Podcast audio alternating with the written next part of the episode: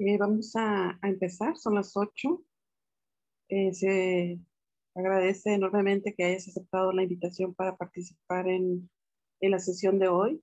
Estamos en el módulo de tumores del sistema nervioso central y hoy es la cuarta sesión.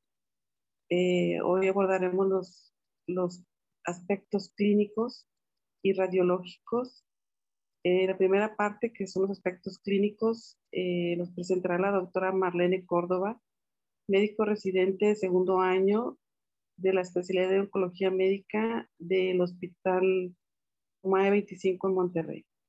Posterior a la presentación de los aspectos clínicos, tendremos la presentación eh, de los aspectos radiológicos presentados por el doctor Ever Peñalosa, que esperemos se conecte en un momento. Yo creo podemos empezar, doctora. Muy bien. Eh, buenas noches.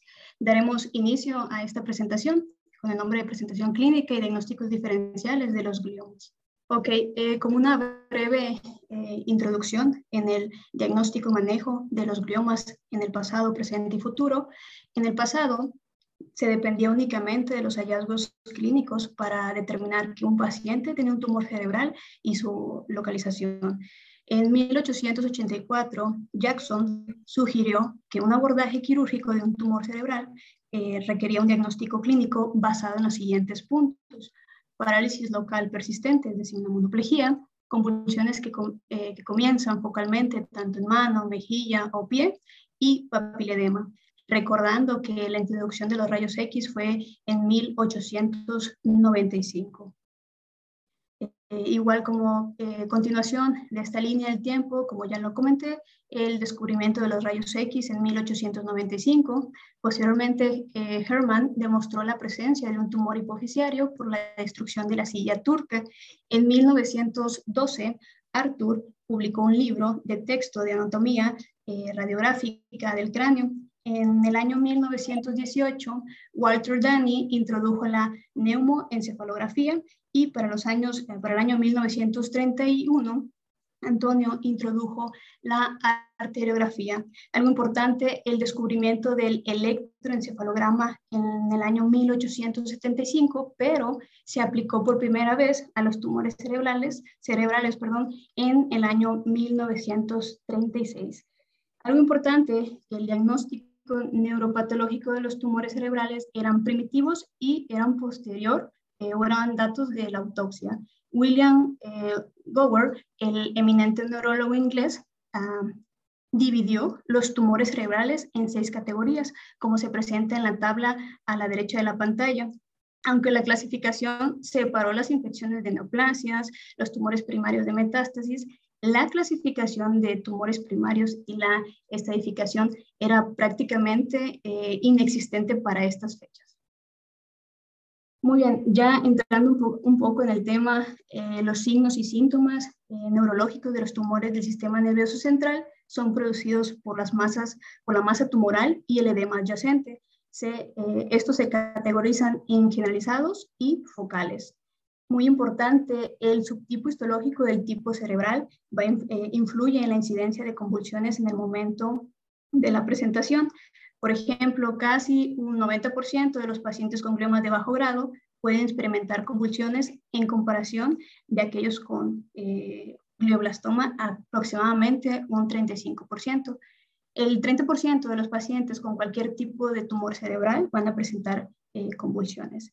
La cefalea está presente en un 50% de los pacientes. Este se percibe más en las mañanas y disminuye durante el día. Entre otros síntomas y signos eh, de forma generalizada, las náuseas, vómitos, eso es a consecuencia de la hipertensión intracraneal, así como el papiledema. Igualmente el nivel de conciencia deprimido y la disfunción neuro. Los signos y síntomas eh, focales consisten en déficits neurológicos debido a la ubicación anatómica específica eh, del tumor. Por ejemplo, a nivel supratentorial eh, puede producir un déficit motor o sensorial, igual eh, déficit del campo visual y en el lenguaje. Aquellos localizados en el lóbulo frontal, cambios cognitivos o de personalidad, y aquellos localizados en el, a nivel infratentorial pueden debutar con déficit en nervios craneales y disfunción cerebral. Igual, bueno, vamos a hablar de las manifestaciones clínicas. Eh, En, un estudio publicado en 1993 por el doctor Peter eh, del Departamento de Neurología, eh, la cefalea es una manifestación común de los tumores cerebrales y es un síntoma aproximadamente en la mitad de los pacientes. Este suele ser sordo y constante, pero ocasionalmente palpitante. El tipo tensional es el que se presenta en mayor frecuencia, de un 40 a un 80%, seguido del tipo migrañoso en un 10%. Ubicación bifrontal, eh, sobre todo en el lado que está presente el tumor, y las cefaleas intensas son infrecuentes a menos que haya algún tipo de aumento de la presión intracraneal o irritación eh, meningia. Igualmente, las, eh, la cefalea relacionada con el tumor puede empeorar por la noche y despertar al paciente. Se cree que este patrón nocturno se debe en parte a los aumentos transitorios de la presión parcial de eh, dióxido de carbono, que esto es un potente vasodilatador durante el sueño. Otras hipótesis eh, que explican esto es la disminución igual del retorno eh, venoso cerebral. Igual, a continuación, hablando de las convulsiones, eh, la convulsión focal se encuentra entre los síntomas más comunes eh, de los tumores cerebrales primarios y también metastásicos. Afectan aproximadamente entre el 50 y el 80% de los tumores primarios y entre un 20%, 10 a 20% en los tumores metastásicos.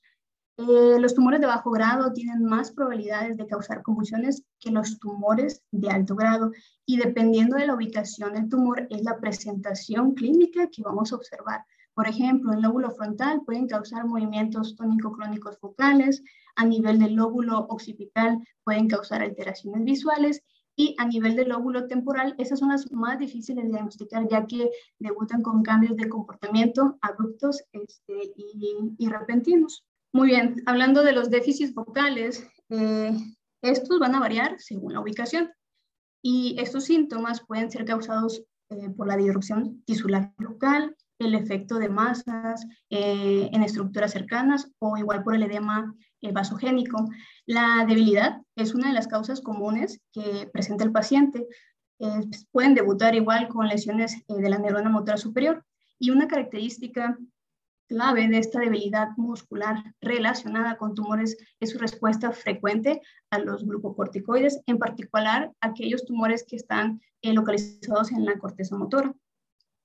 Otro de los datos, eh, la pérdida sensorial, eso se puede desarrollar déficits sensoriales corticales, eh, igual en pacientes que involucran eh, la corteza sensorial y no suelen respetar una distribución dermatológica o nerviosa periférica.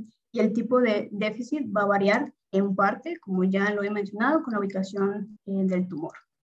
Hablando de, la, de afasias, los pacientes con un tumor en el, hemisferio eh, dominante del lenguaje pueden presentar grados y tipos eh, variables de afasia.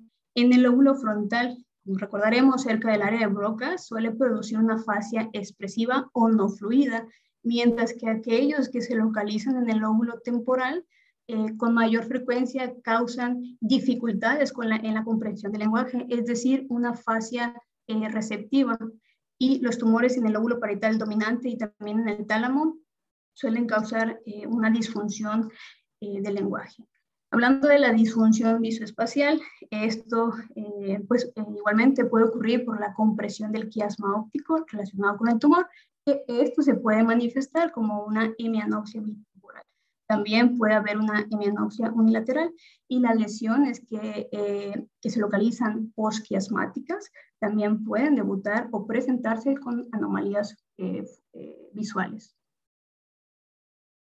Hablando este, en un estudio igual publicado en agosto del 2018 en Lancet, nos presentan los signos y síntomas de los tumores primarios y el porcentaje de presentación eh, cefalea en un 56%, pérdida de memoria 35%, cambios cognitivos 34%, déficit motor, déficit del lenguaje en un 33-32%, convulsiones, cambios de personalidad, problemas visuales en un 22%, náusea, vómito en un 3% y papiledema en un 5%.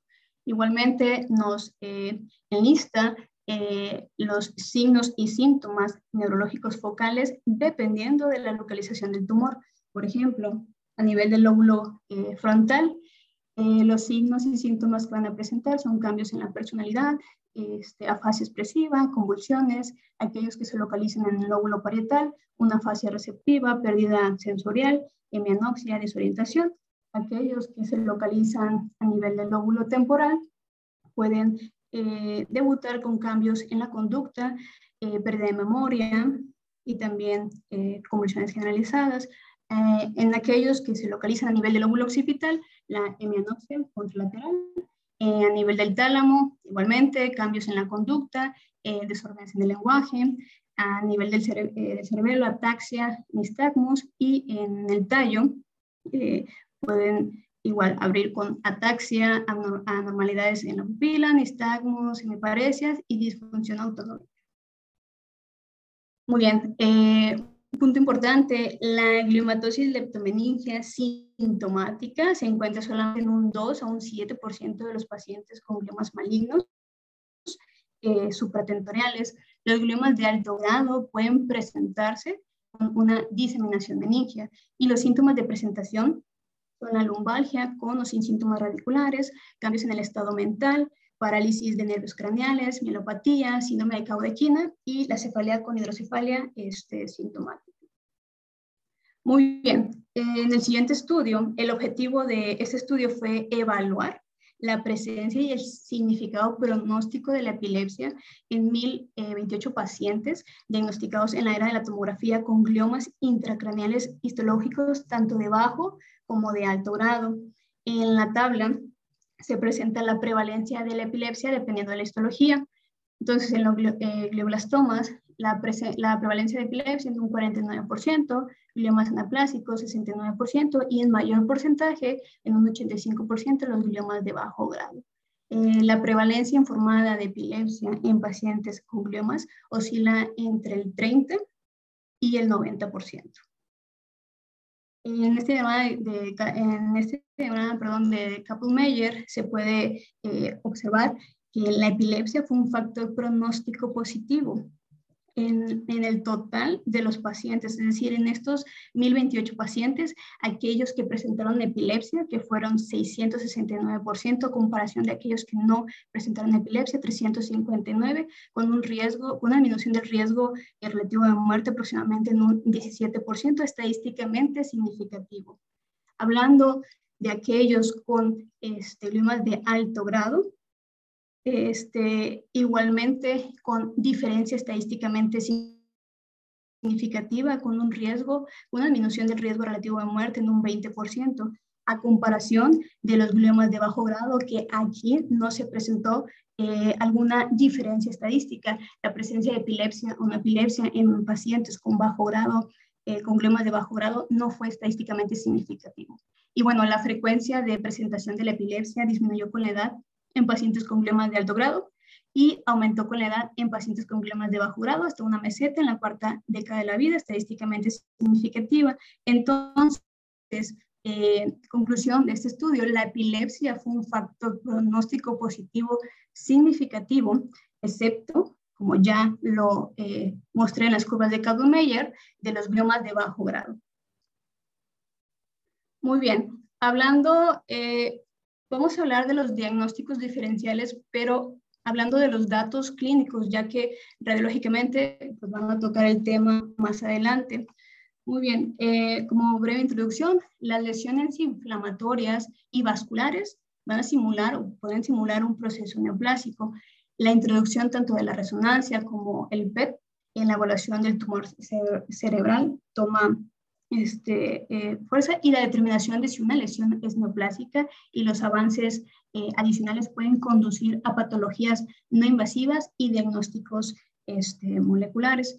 Entre eh, los diagnósticos diferenciales que hay que tomar en cuenta, los, los infartos embólicos de base cortical, las hemorragias intraparenquimatosas, infartos venosos, las malformaciones cavernosas, los abscesos bacterianos y fúngicos, lesiones inflamatorias y este, del sistema nervioso central, recordando que los factores de riesgo para la trombosis venosa pues incluye condiciones protrombóticas, es decir, el uso de anticonceptivos eh, orales, embarazos, infección y también afectación a nivel, este, alguna afectación a nivel pues, del cráneo.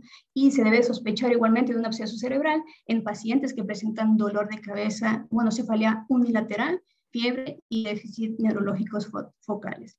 Igual, continuando con estos diagnósticos diferenciales, entre ellos, eh, hablando clínicamente, síndrome de, encefalopatía aguda no isquémica, se eh, por una encefalopatía hipertensiva, cefalea, convulsiones y trastornos visuales. Hablando de las vasculitis, existe una progresión subaguda eh, caracterizada por una cefalea, cambios en el estado mental o déficit neurológico, Enfermedades granulomatosas, estos se caracterizan por una adenopatía iliar bilateral, infiltración pulmonar y las complicaciones o implicaciones, perdón, este, neurológicas están en un 5%. Las infecciones virales debutan con debilidad subaguda, hemenopsia y anomalías cognitivas y este, el textiloma, este es un término que se utiliza para una reacción significativa de un cuerpo extraño a los agentes hemostáticos que también pues eh, van a debutar con cefalea, cambios en el estado este, mental o debilidad. Y bueno, ya este, igualmente para hablar en resumen de los diagnósticos diferenciales, tumores cerebrales primarios, gliomas, meningiomas, un adenoma pituitario, linfoma primario del sistema nervioso central, también hacer el diagnóstico de los tumores cerebrales metastásicos, enfermedades vasculares, hemorragia cerebral, anomalías vascular, este, infarto cerebral. Hablando de infecciones, abscesos bacterianos y fúngicos, infección viral y leucoencefalopatía este, multifactorial progresiva. Y hablando de los eh, procesos inflamatorios, esclerosis múltiple, enfermedad granulomatosas y encefalomelitis postinfecciosa. Eh, realmente este, esto fue una breve introducción a las manifestaciones clínicas y los diagnósticos este, diferenciales. Muchas gracias, doctora Córdoba. Gracias. Eh, Vamos a pasar a la presentación del doctor Elder Peñalosa. El doctor Elder es radiólogo y se encuentra adscrito al servicio de, o departamento de imagenología en el Hospital Bos Andes en Quito, Ecuador. Quería dejar de compartir, doctora, para dar oportunidad que puedan. Buenas noches, vamos a compartir la pantalla. Muy bien, entonces eh, vamos a hablar del diagnóstico radiológico de los tumores cerebrales. Eh, como objetivos vamos a revisar un poco de las modalidades de imagen que tenemos para el diagnóstico, el tratamiento y seguimiento. Tenemos resonancia magnética funcional que consiste en espectroscopía, tractografía, perfusión, permeabilidad y eh, las imágenes de Volt. tenemos la tomografía, la resonancia magnética que no es eh, funcional, la que siempre hemos conocido como morfológica. Otro objetivo es eh, revisar un poco de la pseudoprogresión en glioblastoma multiforme. Y eh, por último, las perspectivas en imagen que tenemos a futuro. En las modalidades de imagen vamos a, ver primero aquí en, este lado.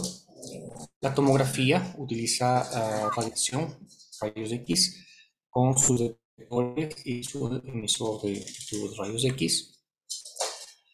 Las dificultades que presenta la tomografía son la presencia de radiación, no hay una buena definición en eh, fosa posterior, presenta artefactos por metal, es básicamente morfológico, tiene patrones de realce superpuestos, eh, la perfusión por tomografía en tumores tiene datos iniciales, es más utilizada para isquemia. Entre las ventajas es rápida, el costo es menor, el control eh, de hemorragia y edema es básicamente eh, a, la salida del, del, quirófano. Tenemos aquí una resonancia magnética en el lado izquierdo y la comparación con una tomografía. En la tomografía tenemos un estudio de eh, cuello con ah, artefactos ferromagnéticos por la presencia de eh, material de fijación. Acá la resonancia magnética mm, eh, comparamos y tiene una mejor resolución en cuanto a los tejidos, en cuanto a las lesiones y la posibilidad de tener contraste y ver la permeabilidad de la barrera hematoencefálica. Aquí hay unos ejemplos de tomografía, tomografía simple, en un tumor que tiene un realce eh, periférico, edema, compresión del ventrículo, desviación de la línea media. Más ejemplos de tumores y eh, lo que se llega a la tomografía funcional es la perfusión, pero eh, eso todavía está por validarse. En cuanto a la resonancia magnética, es el estudio eh, que nos permite hacer seguimientos, diagnóstico primero, pronóstico y seguimiento de los tumores cerebrales. la resonancia magnética no utiliza radiación, utiliza magnetismo y utiliza radiofrecuencia. Eh, bajo el influjo del magnetismo del gantry de 1.5 teslas, de 3 teslas, de 1 tesla o ahora de 7 teslas, los protones de hidrógeno se alinean en el eje magnético principal del equipo y lo que hace la radiofrecuencia es cambiar la energía de los protones de hidrógeno eh, durante el tiempo que dura la radiofrecuencia, milisegundos. Luego de cesado la radiofrecuencia, los protones de hidrógeno tienen que volver hacia eh, su estado normal de, reposo. El tiempo que tarda en recuperar ese estado normal de reposo se llama tiempo de relajación T1 y que es diferente para los diferentes para los tejidos. No es lo mismo la relajación del líquido cefalorraquídeo, que es un poco más lento, que de la sustancia blanca, que de la sustancia gris o de la grasa. Basado en estos tiempos de relajación, le decimos a la máquina que nos mida en determinado momento la intensidad de señal de cada tejido y tenemos una gran diferencia tisular, una gran diferencia en la intensidad de señal de cada tejido. Ese es el tiempo de relajación T1, pero también tenemos un tiempo de relajación T2 que es en el eje de magnetización transversal un poco inverso a lo que teníamos en el T1. Tiene que perder la señal en vez de recuperar la señal. Y cada tejido también tiene su diferente tiempo de relajación transversal y a esto les llamamos tiempo de relajación T2. A estos eh, tiempos de relajación también le añadimos a, algunos, em, algunas secuencias de inversión-recuperación que nos pueden suprimir la intensidad de señal del líquido. Como sabemos a qué tiempo se relaja, se relaja el líquido, mandamos una eh, eh, radiofrecuencia para suprimir la intensidad del líquido, líquido normal, de tal forma que en una secuencia T2 con inversión-recuperación suprimimos la intensidad de señal del líquido normal. A eso se llama flare. Cuando suprimimos la intensidad de señal de la grasa normal, llamamos STIR. Este es un ejemplo de un flare eh, de cerebro donde se suprime el líquido cefalorraquídeo, pero tenemos el líquido eh, del edema de una lesión frontal con efecto de masa, con compresión del ventrículo lateral, con desviación de la línea media. Un poco más abajo, el flare esta es una secuencia T1 con administración de gadolinio intravenoso. El gadolinio lo que hace es disminuir el tiempo de relajación T1, es decir, donde haya gadolinio va a relajarse más rápido eh, eh, los protones de, hidrógeno del tejido. Por lo tanto, si es que hay una disrupción de la barrera hematoencefálica y se acumula el gadolinio ahí, va a haber una relajación más rápida, es decir, va a emitir una señal más alta, más temprano el tejido donde tiene el gadolinio acumulado que en comparación con el tejido normal. A esto le llamamos reforzamiento y eh, eh, simplificamos como realce, pero en realidad es un reforzamiento de la intensidad señal, un acortamiento de la intensidad señal. Vemos aquí la lesión que teníamos en el flare, es una lesión nodular con captación de contraste con realce anular incompleto y un edema importante subcortical. Esta lesión también tiene una metástasis en fosa eh, posterior derecha. Se representa en azul la dirección de arriba abajo o de abajo hacia arriba. En rojo de derecha a izquierda o de derecha a izquierda. Y en verde de adelante atrás o de atrás hacia adelante. Para tener este mapa, esta representación tridimensional,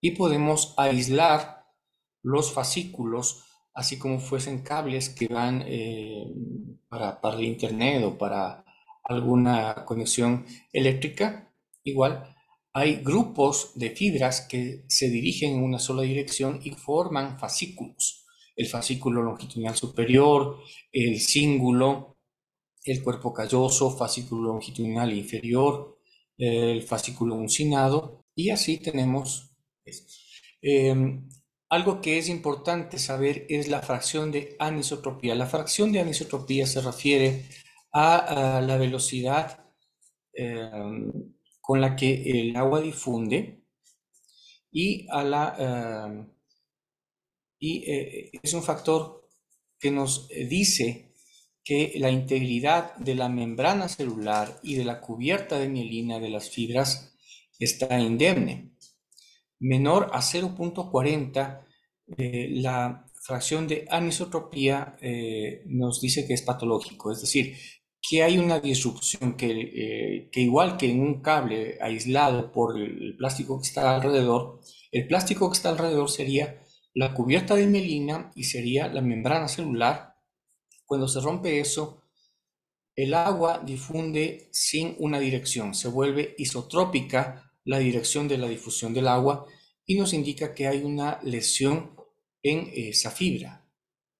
Tenemos entonces el número de fibras, la dirección, el trayecto y la fracción de anisotropía. Cuando eso se rompe, eh, tenemos eh, algunos aspectos. Cuando hay un tumor infiltrante, las fibras se rompen, disminuye la fracción de anisotropía y tenemos entonces ahí un factor eh, más para eh, tener el diagnóstico y el pronóstico del tumor.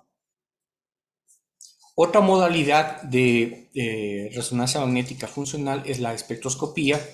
Es una biopsia virtual que averigua metabolitos, principalmente la colina, la creatinina y el N-acetilaspartato. El N-acetilaspartato es un marcador de salud neuronal. La creatinina de metabolismo y la colina de fosfolípidos de membrana. Cuando hay incremento de, la, eh, fosfolípidos de membrana, cuando hay construcción de membranas o cuando hay lisis de membrana, el, eh, la colina, el pico de colina aumenta. Por lo tanto, eh, las neuronas saludables disminuyen y disminuye el pico de N-acetilaspartato. La creatinina también disminuye cuando hay necrosis tumoral Mioinositol es un marcador de permeabilidad de, de osmosis y puede estar incrementado también en los tumores. Lípidos y lactato están en este punto de acá, no debe existir en tejido cerebral normal. Cuando hay incremento de la celularidad, las células no son eh, fácilmente oxigenadas por los vasos que hay, no alcanzan los vasos a nutrir al tumor y por lo tanto se activa el metabolismo anaeróbico, aumenta el lactato, aumenta los lípidos. Cuando hay necrosis hay incremento significativo de lípidos. Eh, hay estudios que nos dicen que mientras más alto lactatos y lípidos, eh, más alto el grado del tumor. Aquí hay algunos ejemplos de eh, las diferencias entre algunos, eh, algunas entidades como la esclerosis múltiple, la enfermedad de Alzheimer, HIV, eh, em, abuso de drogas, eh, dolor crónico y aquí de tumor. Colina alta, N-acetil aspartato bajo. Esto es lo normal. Esta curva debe ser normal. N-acetil aspartato alto, seguido por creatinina y al último colina. Un astrocitoma tipo 2 tiene al revés colina alta, N-acetilaspartato bajo, lípidos y lactato. Un astrocitoma anaplásico tiene mayor cantidad de lípidos y lactato, tiene incremento de colina. Mire un glioblastoma multiforme, le gana totalmente lactatos lactato y lípidos. El pico sumado de lactato y lípidos en comparación con eh, todo el resto de, picos. ¿sí? Tenemos acá la colina que está incrementada en comparación con la creatinina y ausencia casi total de eh, N-espartato. Un tumor cerebral de origen no glial va a tener un patrón similar, pero no vamos a tener nada de N-acetilespartato. Tenemos aquí algunas, algunos um, ejemplos. Un flare. La lesión se encuentra aquí. El realce, el contraste. Eh, una perfusión. Y la espectroscopía. El número uno, el tejido normal, con la curva normal, un poquito alta la colina. Y la lesión, vemos que tiene un pico alto de colina y disminución de N-acetilespartato. Volumetría también podemos hacer para eh, diagnosticar eh, el efecto secundario que hacen los tumores sobre las diferentes estructuras. Tenemos así que una lesión parietal, una lesión frontal, no solamente afecta a la región, sino que afecta a las conexiones que tiene el cerebro con las otras regiones. Existe una conexión frontal derecha que se relaciona con el temporal, con el hipocampo contralateral, con el hipocampo izquierdo. Y eh, para eso nos sirve la volumetría, para eh, tener un control de cómo está afectando en las diferentes conexiones. La perfusión eh, consiste en administrar el medio de contraste, el gadolinio, y ver cuánto tiempo se demora el medio de contraste en estar en el tejido. Mientras más se demora, quiere decir que hay neovascularización, hay un aumento del lecho vascular, eso se llama aumento del tiempo de tránsito medio. Además de haber un aumento del tiempo de tránsito medio del lago de, eh, gadolinio que permanece en el medio en el tejido, también hay un incremento del flujo sanguíneo y volumen sanguíneo cerebral. Otras modalidades de imagen que no son resonancia son PET-CT, eh, eh, resonancia magnética. Se basa en la captación del tumor. Mientras más grande el tumor, mientras más actividad metabólica, va a captar mayor eh, dosis de flúor 18 combinado con glucosa. La tomografía por emisión de positrones, este es un ejemplo de la máquina de tomografía por emisión de positrones. Eh, la dificultad es que requiere radiofarmacia, requiere un ciclotrón. El ciclotrón eh, requiere un blindaje, eh, una infraestructura compleja y requiere para su funcionamiento también ah, dinero que es en muchos casos en nuestros países con elevados costos, ¿sí? Para tener un ciclotrón hay que eh, invertir, si quiere, unos 7 millones o 10 millones de dólares para tener en funcionamiento constante. Eh, tener la máquina de PET-CT eh, no, es, no es muy complicado, lo complicado es tener la radiofarmacia, eso es lo que, lo que tenemos la dificultad. Ok, algunos ejemplos, aquí tenemos una combinación de resonancia magnética uh, morfológica, una, un T1 con contraste y eh. Tenemos una lesión parietal, corte del fascículo longitudinal superior y fascículo corticospinal. Aquí podemos ver una reconstrucción 3D. Otra reconstrucción 3D. Afecta también a los uh, fascículos del cuerpo calloso.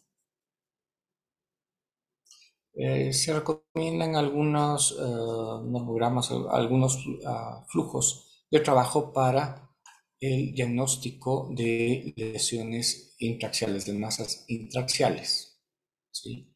Esto está en constante actualización. Aquí tenemos la espectroscopía de este tumor, lípidos altos, en estilo aspartato bajo, colina alta. Otro ejemplo, otro tumor, tenemos colina alta en acetil aspartato bajo. Se han hecho varios estudios tratando de averiguar la estirpe del tumor, qué tipo de tumor es. Más o menos son parecidos todos, ¿no? Algunos tienen lípidos más altos, mientras más degradación hay, mientras más alto el grado, más lípidos hay. Eh, los meningiomas tienen alanina como un marcador casi patognomónico. Cuando aparece alanina alta, podemos decir meningioma. Un ejemplo de, perfusión. Otro ejemplo de perfusión. Y este examen que se llama BOLT. Eh, cuando las neuronas entran en actividad consumen oxígeno. El consumo de oxígeno por las neuronas puede ser determinado en resonancia magnética y hacer mapas de consumo de oxígeno, mapas de activación. Para hacer estos mapas de activación hacemos paradigmas, paradigmas motores en este caso. Hacemos que el paciente mueva alternadamente la mano derecha y la mano izquierda y vemos la activación de centros motores primarios, secundarios, y determinamos si el tumor afecta, qué, eh, qué afectación tiene sobre estos centros. Hay paradigmas motores, paradigmas visuales, auditivos, eh, también eh, de, de, emoción. Para hablar de tumores cerebrales, entonces tenemos que ver qué componentes hay. Los tumores que se originan de los astrocitos, de los oligodendrocitos, de la microglia, de las células ependimarias, de los vasos, o los que vienen eh, de eh, meninges y también metastásicos. Aquí tenemos un ejemplo, una tomografía de un oligo dendroglioma. ¿Sí? Apenas se ve aquí un, edema. Puede pasar por, un, por una contusión, eh, si es que ha habido trauma y tenemos esto, podría confundirse con, un edema por contusión.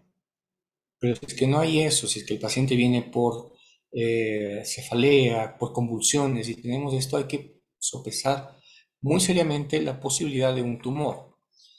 La tomografía contrastada ya nos muestra un realce irregular de aspecto pseudonodular. Acá eh, otro ejemplo de un oligo. Apenas se ve aquí podría inclusive pasar desapercibido y no ser hipodenso, ser isodenso, pero eh, por el antecedente de convulsiones o cefalea persistente y apenas tener una diferenciación entre la sustancia gris y blanca, debería ir a una resonancia magnética.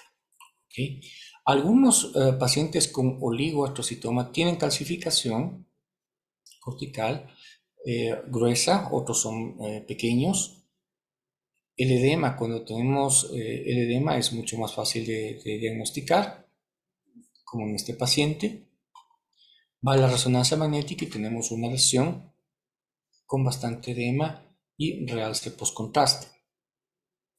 Este es otro tumor, otro tipo de tumor, un meduloblastoma en fosa posterior en cerebelo tenemos con la nueva clasificación de la OMS en base a eh, las estirpes moleculares algunos eh, tipos, subtipos de meduloblastoma. Y eso también tenemos que eh, tener en cuenta a la hora de diagnosticar en la parte de imagen. Tenemos aquí un ejemplo, una resonancia contrastada coronal con realce contraste, la difusión, el ADC y la espectroscopía con colina alta. Otro tipo de tumor, un astrocitoma pilocítico. Estos dos tipos de tumores, meduloblastoma y astrocitoma pilocítico, más frecuente también en edad pediátrica. La diferencia, tenemos aquí un nódulo, un nódulo de tejido blando que realza y líquido, con presión eh, al cuarto ventrículo, al cerebelo y pedúnculos cerebelosos. Otro tipo de tumor, un ependimoma, derivado de las paredes eh, ependimarias de los ventrículos. Otro tipo de tumor, este tiene un realce periférico en anillo, un centro necrótico muy importante, amplio y multifocalidad.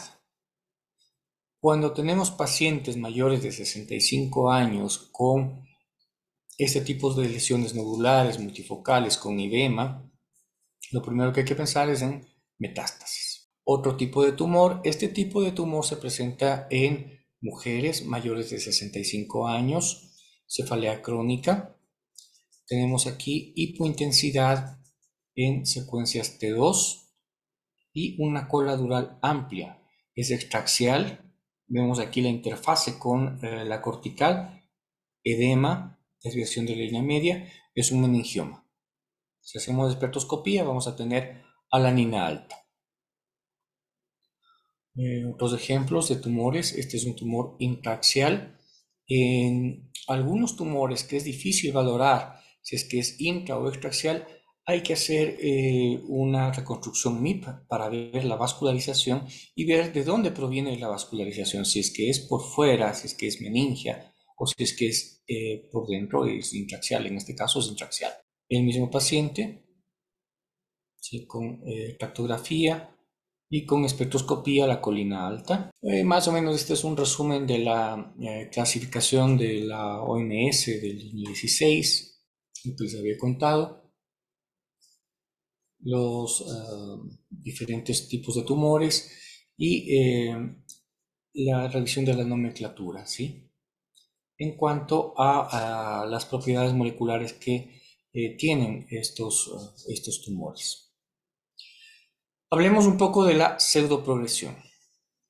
Estamos claros que para el diagnóstico eh, inicial, la tomografía nos dice que hay algo en, en, el cerebro.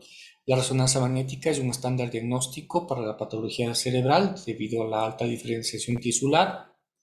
Nos permite ver componentes sólidos, líquidos, calcificaciones, componentes proteicos. Se identifica edema peritumoral, infiltración y realce postcontraste que muestra el componente de neovascularización tumoral.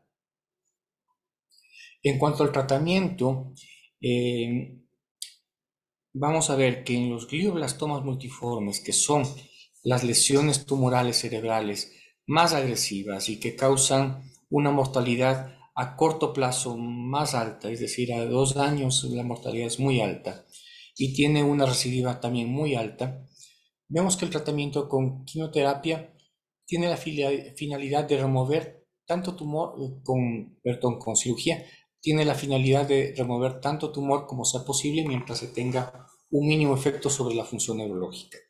Eh, la quimioterapia utiliza agentes alquilantes como la temosolamida y la radioterapia, eh, pues tiene una progresión de 28 a 49% con 60 Grays.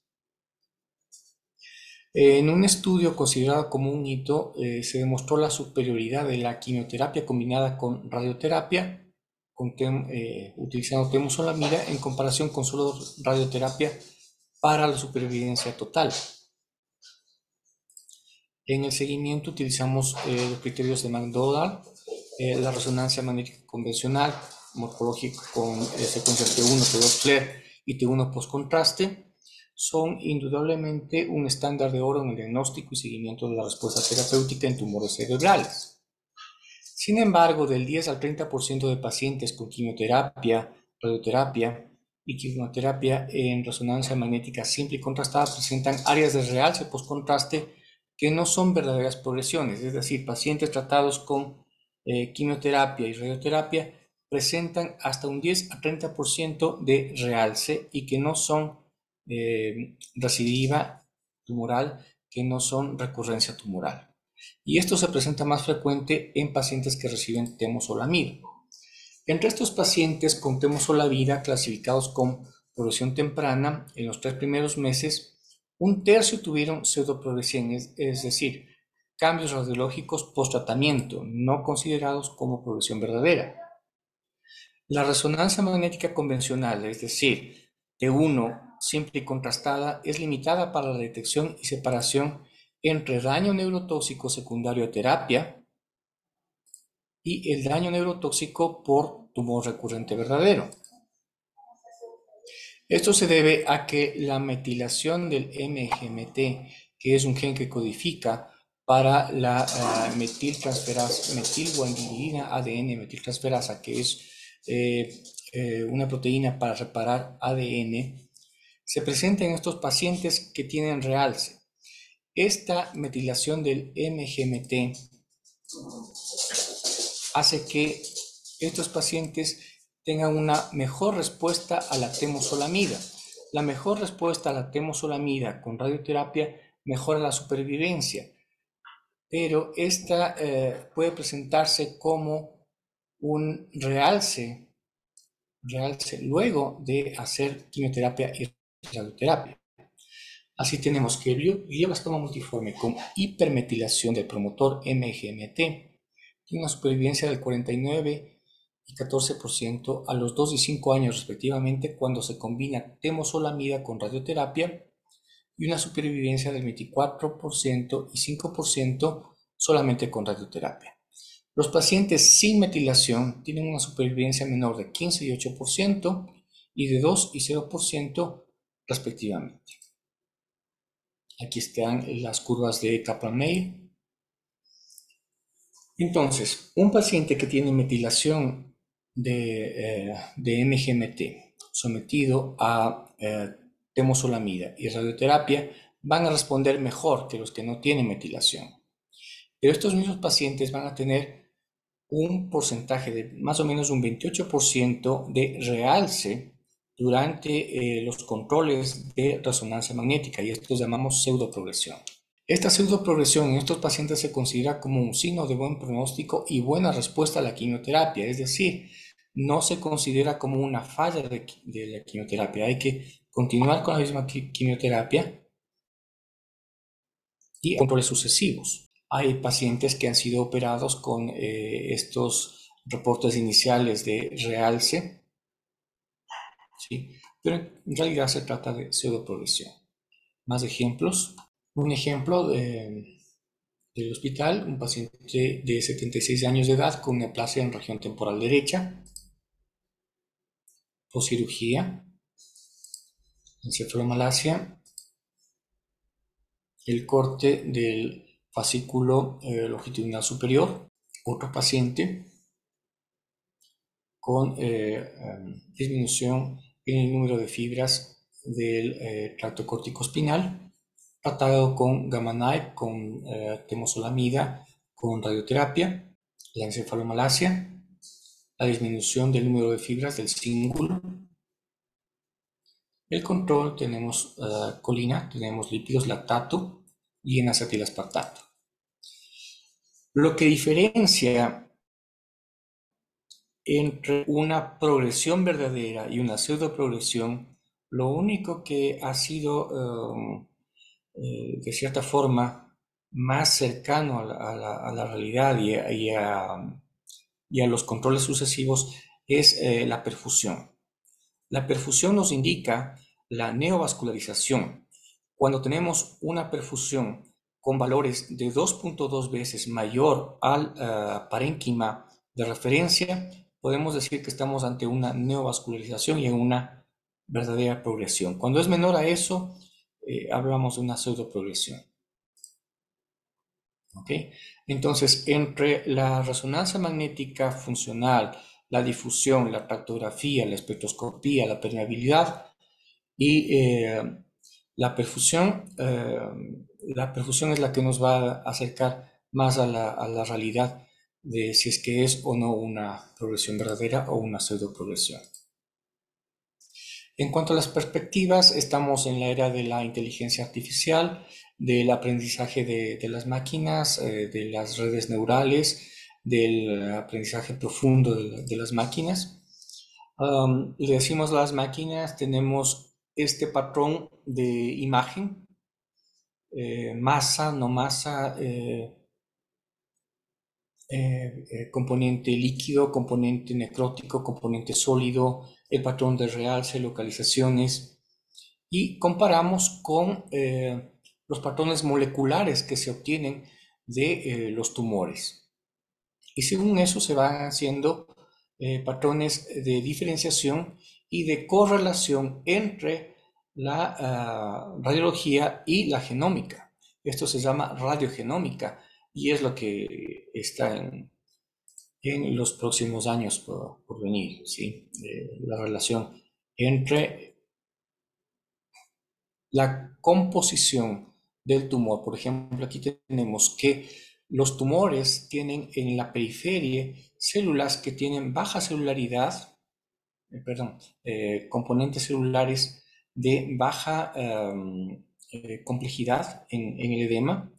Cuando estamos en, la periferia del tumor mismo, ya en la masa tumoral, tenemos células invasivas, tenemos otras células que están por debajo, que son de sostenimiento, y en el centro vasos y necrosis. Todo esto va a, matrices eh, de inteligencia artificial y nos, en, teoría nos permitirían decir por, imagen, comparado con los patrones que ya hemos tenido, de qué tipo de tumor se trata, ¿sí? si tienen alto contraste, bajo contraste, eh, compromiso de, eh, zonas eh, centrales, si hay efectos de masa, si no hay efecto de masa, si hay contraste, si no hay contraste, y también nos ayudaría a al pronóstico. ¿sí? Estos son paneles que, que se utilizan al estudiar los tumores extraídos y se hacen eh, extracciones de genes eh, por sectores de, cada, de cada tumor para obtener estos paneles. ¿sí? Son algunos muy complejos. Eh, otro concepto es el conectotomo, es decir, las zonas que se conectan entre el cerebro. El VOLT, que también va a ser importante combinar con la inteligencia artificial. Y eso. Gracias. ¿Alguna pregunta? Muchas gracias, doctor Eller. Muy interesante todo el contenido eh, que nos ha presentado. Yo quisiera ver si el doctor Santiago Madera tiene algún comentario adicional. Hola, ¿cómo están? Buenas noches. Eh, qué gusto compartir con ustedes una nueva clase de neurooncología.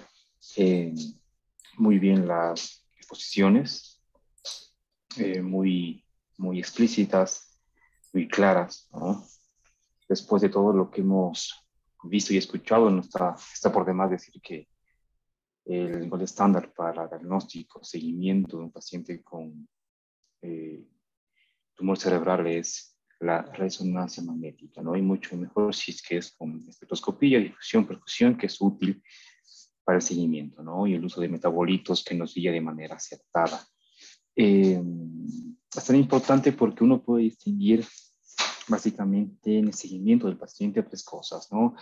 Eh, la pseudofloresión, como bien dijo el doctor Piñalosa, eh, también la radiomicrosis, ¿sí? Y la, la encefalopatía, ¿no? La la secundaria encefalomalacia. Eh, que son secuelas que a veces uno deja pasar por alto y que el paciente presenta hasta dos años después de un tratamiento concomitante con quimio-radioterapia, ¿no? Entonces eso es, es importante. Y eh, muy útil también sirve la imagen, eh, obviamente para distinguir eh, que también el paciente responde a un tratamiento y ayuda, ¿no? Eh, por ejemplo, que también va a responder con, con temozolomida, eh, tomando en cuenta el perfil molecular del paciente, eh, por ejemplo, el uso de, de la 6-metilguanina transferasa o MGMT, que hace que el paciente tenga mejor respuesta, un mejor pronóstico con esta mutación, y en la imagen se evidencia ¿no? La respuesta óptima. Y, y así vamos con cada, con cada molécula. Con TERT, con, con la coderección 129Q, con P53, con mutación de la TRX también. Entonces, eh, en conjunto la ayuda imagenológica en, en estos pacientes. ¿sí? De nuevo, extiendo mis felicitaciones por tan, tan buena exposición del, del tema relacionado a la imagen. Gracias, doctor Madera. Doctor Tixi. No, yo también unirme sobre la felicitación. Creo que hay unas dos preguntas que van a realizar. Creo que se perdió su micrófono. Buenas noches, doctora eh, Marlene. Buenas noches, doctor Elder Peñalosa. Una excelente presentación. Eh, antes que nada me presento, soy Andrés Acaro, estudiante de séptimo semestre de la carrera de Medicina de la Universidad Central del Ecuador. Y bueno, eh, buenas noches con todos en general. Este, doctor Peñalosa, eh, no sé si es que le podría realizar una pregunta. Claro, con gusto. Dígame. Ya. Eh, bueno, eh, luego del manejo quirúrgico de un astrocitoma, ¿en qué tiempo se debe realizar un control con resonancia magnética? Ya, eh, la, la resonancia magnética idealmente debe hacerse unos tres meses después de la sesión de quimioterapia, radioterapia, para tratar de estabilizar el tumor. Ahora, hay protocolos que hacen resonancia magnética inmediatamente luego de la cirugía y también es válido. Eh, hay protocolos también que hacen la resonancia magnética eh, eh, tanto funcional como morfológica transquirúrgica en, locales, en hospitales que tienen la resonancia magnética móvil para entrar al quirófano, se puede también hacer, con el fin de qué? De ver cuánto tumor viable, cuánto oh, realce queda en el tumor. También se puede hacer volt eh, transoperatorio para eh, ver eh, la afectación de las zonas elocuentes de lenguaje. También puede hacerse eso. Pero para diagnosticar entre pseudoprogresión y progresión verdadera, se aconseja unos tres meses más o menos luego de la, de la, sesión con temosolamida. Buenas noches, doctores. buenas noches a los ponentes y primero em, les doy mi felicitación por los conocimientos impartidos en esta conferencia. Bueno, mi nombre es Jessica Campos, yo soy estudiante de Oncología Clínica de la Universidad Central del Ecuador y mi profesor es precisamente el doctor Ricardo Tixi. Em, bueno, también tenía una pregunta para el doctor Peñalosa. Eh, bueno, el tratamiento es, como ya nos mencionó en la conferencia, cirugía, radioterapia, quimioterapia concomitante y luego se da la quimioterapia adyuvante. Luego el paciente pasa a un seguimiento. A los cuatro meses presenta sintomatología neurológica el paciente. ¿Y cómo determinar si existe una progresión de la enfermedad o es una radionecrosis? Ya, ok. Eh, diariamente tenemos estos, eh, estos casos. son pacientes que eh, inclusive pasan dos años eh, libres de, síntomas. A los dos años eh, e, empiezan con convulsión o con eh, cefalea. Y hay que hacer resonancia magnética no solamente morfológica, como habíamos visto, sino también funcional. El protocolo de tumor que hacemos en el seguimiento de, pacientes con glioblastoma, con osteocytomas, con oligo cualquier tipo de tumor, eh, consiste en eh, las secuencias morfológicas T2, T1, eh, simple, T1 contraste, FLAIR, difusión, susceptibilidad magnética, más espectroscopía, más tactografía y perfusión. Cuando hay Em, la, certeza de que el MGMT está metilado, que, que sí tenemos pacientes con esos datos que, que vienen. Em, últimamente, en, estos años, tenemos localmente la posibilidad de hacer eso. en años anteriores se iban a, Miami los, los especímenes de patología para, para, hacer estos estudios. Y tenemos el antecedente de temosolamida eh, pues hay que tener cuidado y, ver si es que es una radionecrosis, si es que es una eh, necrosis por uh, quimioterapia o una reacción inflamatoria por la quimioterapia, que es lo que hemos estado explicando. Eh, y esto es más verídico, más factible de diferenciar con la perfusión. ¿Por qué? La espectroscopía depende también de eh, quién pone el ROI, quién pone, eh, como es una biopsia virtual, dónde se pone la muestra. Si es que la muestra está muy en el centro, va a captar solamente la intensidad señal de la necrosis, va a salir solamente lípidos. Si está muy por afuera, va a tener eh, la intensidad señal del, del, edema. Hay que poner donde hay mayor celularidad y eso se ve en la planificación con eh, la difusión y con eh, el contraste. Y va a variar de, operador a operador, por eso no es tan eh, fiable la, la, la espectroscopía en cuanto a la diferenciación de una progresión de una pseudoprogresión. La tractografía también tiene ese problema que puede deberse la disminución del número de fibras al edema la disminución de la anisotropía al edema eh, y no a una progresión verdadera, una infiltración verdadera. La permeabilidad, que es eh, la evaluación de, de, cómo la barrera hematoencefálica está, también puede ser afectada por, eh, por el edema. la perfusión es la que más se acerca y nos dice si es que hay neovascularización, si es que hay una actividad tumoral verdadera. Eh, eso, eso podría decir en cuanto a, su pregunta. Em, tengo un paciente en seguimiento, ya son 10 años. Él tuvo un oligo grado 2. A los dos años empezó con síntomas y tuvo eh, una lesión contralateral.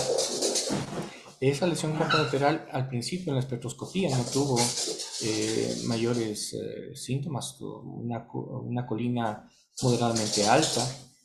Eh, en esos pacientes donde hay sospecha en, cualquiera de estas modalidades, hay que hacer un seguimiento más estricto, ya no en seis meses, no en tres meses, en dos meses, para darle eh, oportunidad de que si es que es inflamación, se resuelva o si es que es progresión, incremente. En este paciente, a los dos meses, eh, la perfusión fue positiva la espectroscopía se mantuvo con una colina intermedia, no, tan alta, pero la perfusión es la que nos dio el, el diagnóstico, fue a un gamma knife, eh, tuvo unas dos lesiones más después de, eso, eh, con temosolamida y se ha mantenido con, con temosolamida. Este paciente tuvo el diagnóstico de metilación de, MGMT y ha, y ha estado estable por 10 años.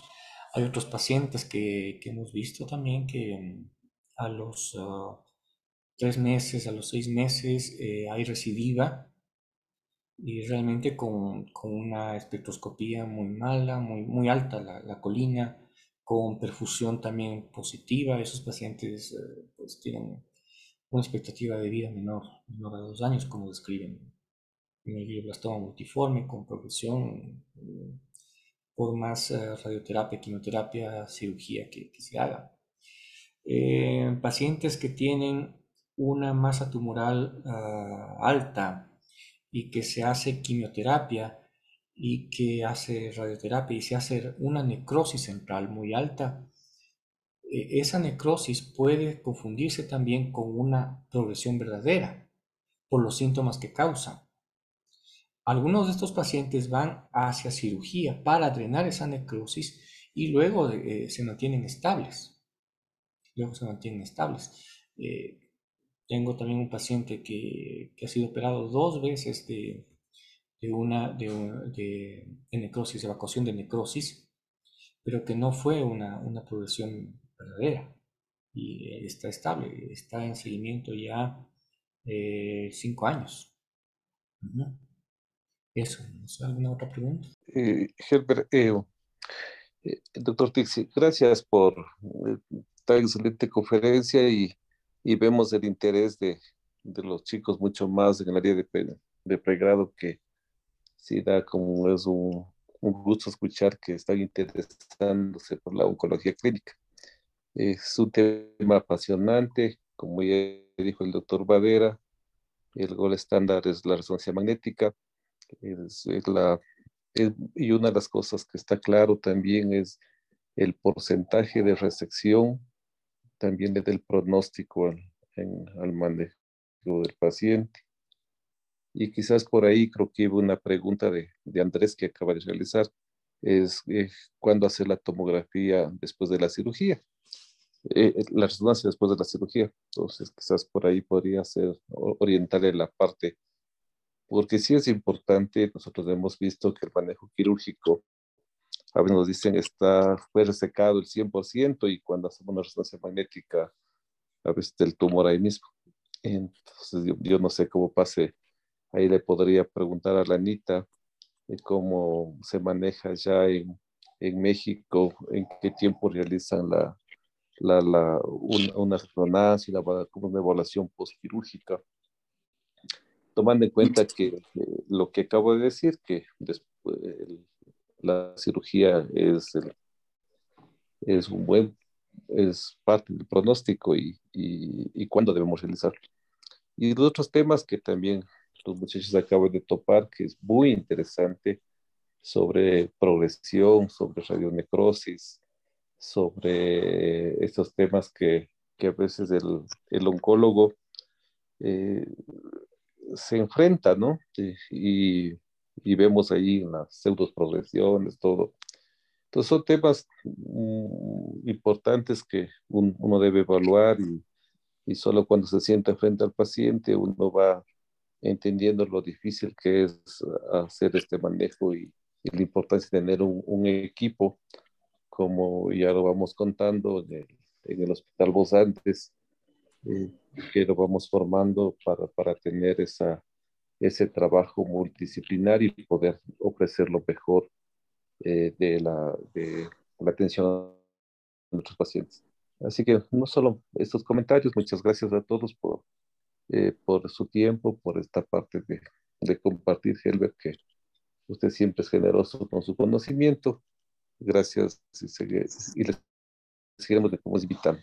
Sí, gracias. Pues la próxima semana va a ser el manejo quirúrgico. Va eh, a ser presentado por el Departamento de Neurocirugía de aquí de la UMA 25 Monterrey y pues creo que podrán quedar contestadas algunas preguntas. Eh, muchas gracias a la doctora Marlene Córdoba por la presentación de aspectos clínicos y al doctor Elder Peñalosa por su presentación eh, tan valiosa de, de los aspectos radiológicos.